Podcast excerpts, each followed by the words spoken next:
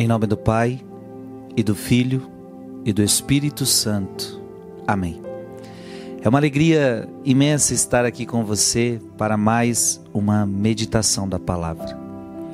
Dia 16 de março.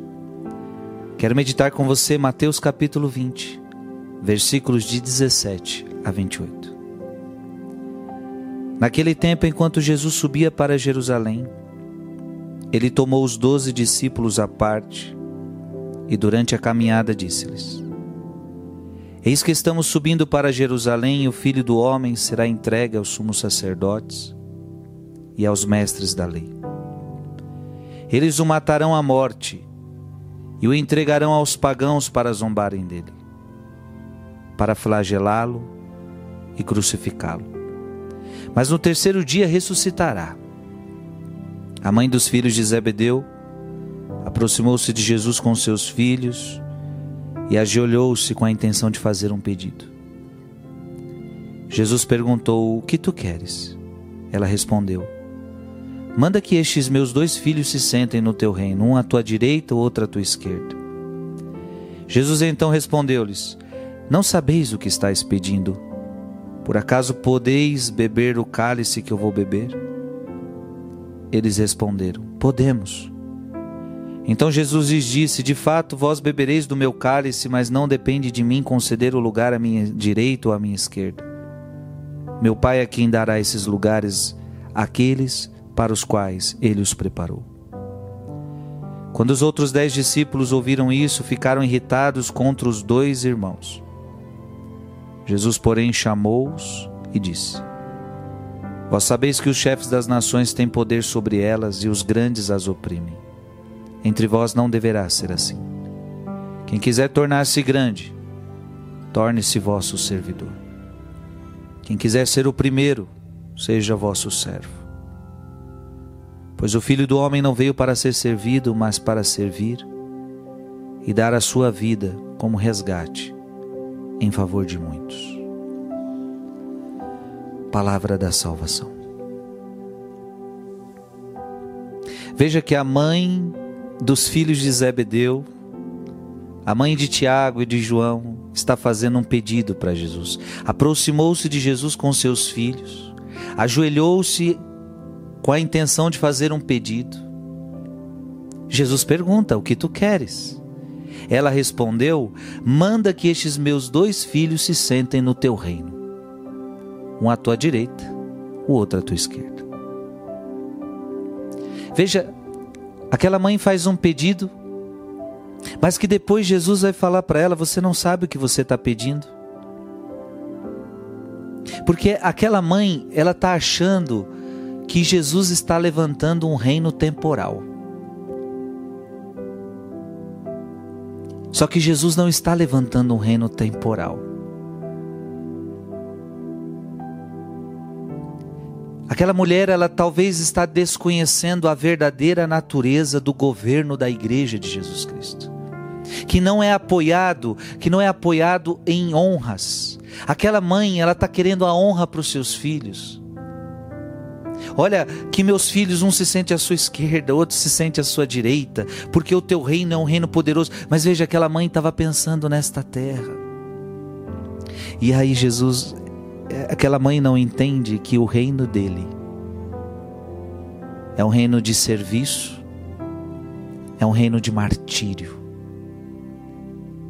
Será que aquela mãe ia pedir para os seus filhos se ela soubesse disso? É por isso que depois Jesus vai dizer para ela: Você não sabe o que você está pedindo. Você acha que, veja, na visão daquela mãe, ela estava pedindo glória para os seus filhos. Na visão daquela mãe, ela estava pedindo bem-estar para os seus filhos. Mas ela não sabia o que pedia. Ela estava com uma visão terrena e, e, e ela mal sabia. E Jesus vai depois dizer no Evangelho: Não, o meu reino é reino de serviço e o meu reino é reino de martírio. Amados irmãos, Deus quer nos dar bens espirituais. E como esta mulher, Muitas vezes nós estamos focados só em bens terrenos. Isso é muito importante. Deus quer te dar bens espirituais e você está preocupado com bens terrenos. Muitas vezes os nossos pedidos estão desconectados da vontade de Deus, como essa mulher. Fazemos pedidos para Deus simplesmente pensando neste mundo terreno. Jesus então respondeu-lhes: Não sabeis o que estáis pedindo? Por acaso podeis beber o cálice que eu vou beber? O que significa beber este cálice? Este é o cálice da perseguição. Este é o cálice do martírio, este é o cálice do sofrimento, este é o cálice do seguimento de Jesus Cristo. Jesus estava dizendo para esta mãe: antes de beber o cálice da glória, é preciso beber o cálice do sofrimento. Nós às vezes queremos ultrapassar. Nós já queremos beber o cálice da glória. Nós queremos beber o cálice da alegria. Nós queremos festejar, nós queremos que a vida tudo dê certo, só que nós esquecemos que para alcançarmos a glória, nós primeiro temos que beber o cálice da agonia, o cálice do sofrimento. Você que é cristão, eu que sou cristão, eu não posso renunciar à cruz. Eu não posso renunciar a beber este cálice. E que bonito, porque Jesus por pergunta para eles: por acaso vocês podem beber o cálice que eu vou beber? E como que graça de Deus eles respondem: podemos. Então Jesus lhes disse: De fato, vós bebereis do meu cálice, mas não depende de mim conceder o lugar à minha esquerda ou à minha direita. Tiago e João responderam: Podemos. E talvez na perspectiva de que tudo posso naquele que me fortalece. Talvez eles nem sabiam direito o que eles estavam respondendo. Mas de fato, Tiago morre mártir em Jerusalém pelo ano 44. São João, depois de ter sofrido cárcere, açoites em Jerusalém, padeceu longo desterro na ilha de Pátimos. Foram homens que beberam o cálice do sofrimento. Foram homens que beberam o cálice da cruz. Filho e filha, eu e você precisamos pedir esta graça de com Jesus bebermos o cálice do sofrimento, para que assim um dia nós também bebamos o cálice da glória. Cuidado com os seus pedidos, para que os seus pedidos não estejam desconectados da vontade de Deus para a sua vida.